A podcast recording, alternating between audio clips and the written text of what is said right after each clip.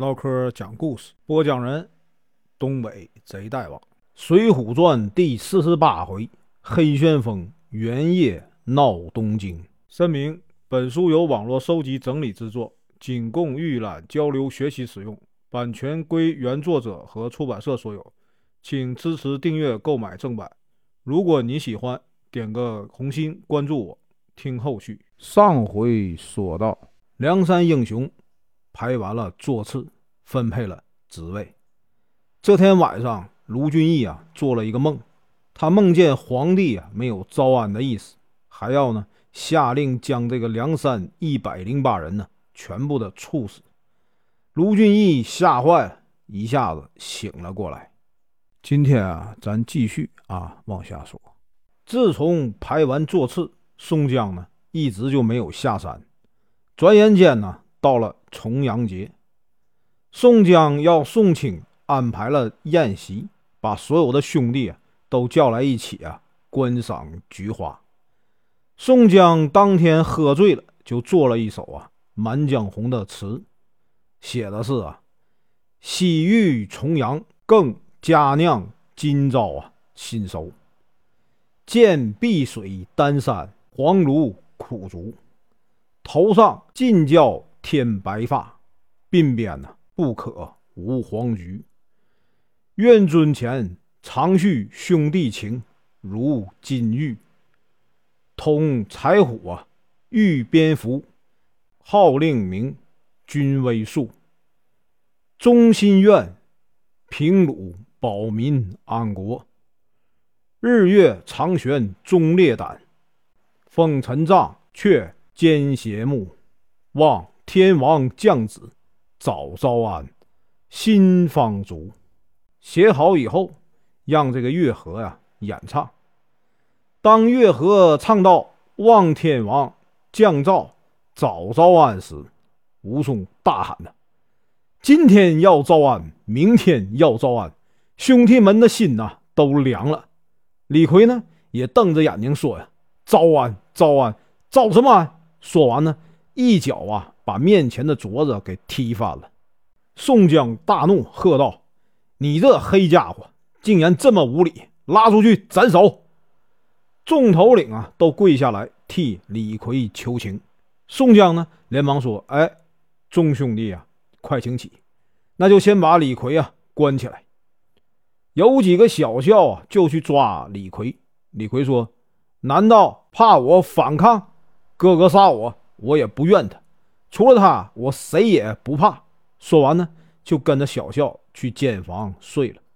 听李逵这么一说，宋江呢一下子酒醒了，十分伤心的说：“呀，当初啊，我在这个江州酒后啊，误提了凡师，被官府啊关了起来。”还多亏啊，李逵相救。今天做满江红，却差点啊杀了他。多亏有兄弟们呐相助。他又对武松说：“兄弟，你一向啊明白事理，我呀主张招安，是要啊改邪归正，成为国家的忠臣。怎么会让兄弟们呢心凉呢？”鲁智深说：“如今朝廷大权在奸臣手中，招安呢根本没用，还不如啊散伙。”我啊，就先告辞了。宋江说：“各位兄弟，当今的皇帝啊，十分圣明，只是呢，一时呢受到奸臣的蒙蔽而已啊。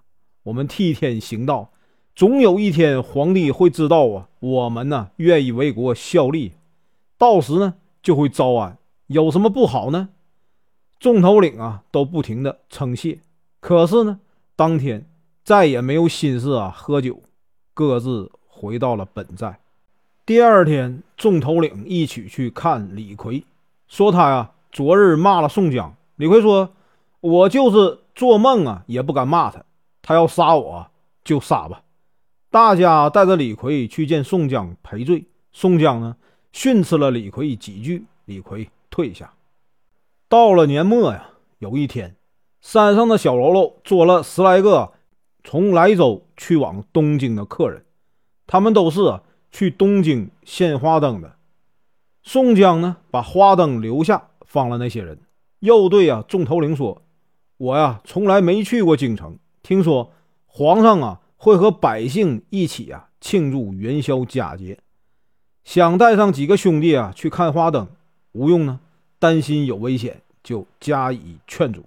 不过呢，宋江一定要去，还请来啊安道全，帮他清除脸上刺的字。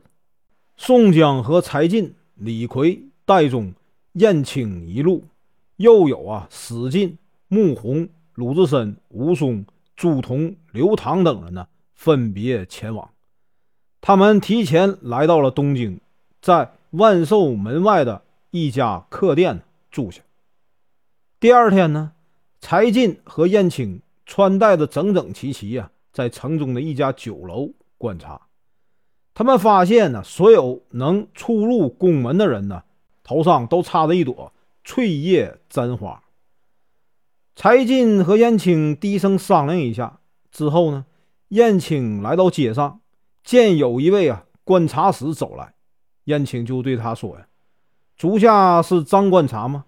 小人的主人是你的好朋友，派小人呢来请你啊去喝酒。”那位观察使说：“我姓王。”燕青说：“哎，对，是王观察，我一时啊记错了，请王观察呀上楼说话。”王观察呢就跟着燕青啊来到了楼上，见到柴进，一看并不认识，就说：“呀，请你原谅。”我并不认识你，柴进笑着说：“啊，我和兄长啊，从小就是好朋友，还请兄长啊好好想想。”说完呢，叫店家摆上酒菜，殷勤的款待的王观察。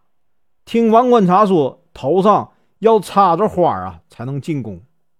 柴进就把他灌醉了，然后呢，脱下他的官服换上，头上啊也插了翠叶簪花。独自呢，从这个东华门呢进了皇宫。本文结束，感谢观看，请听后续。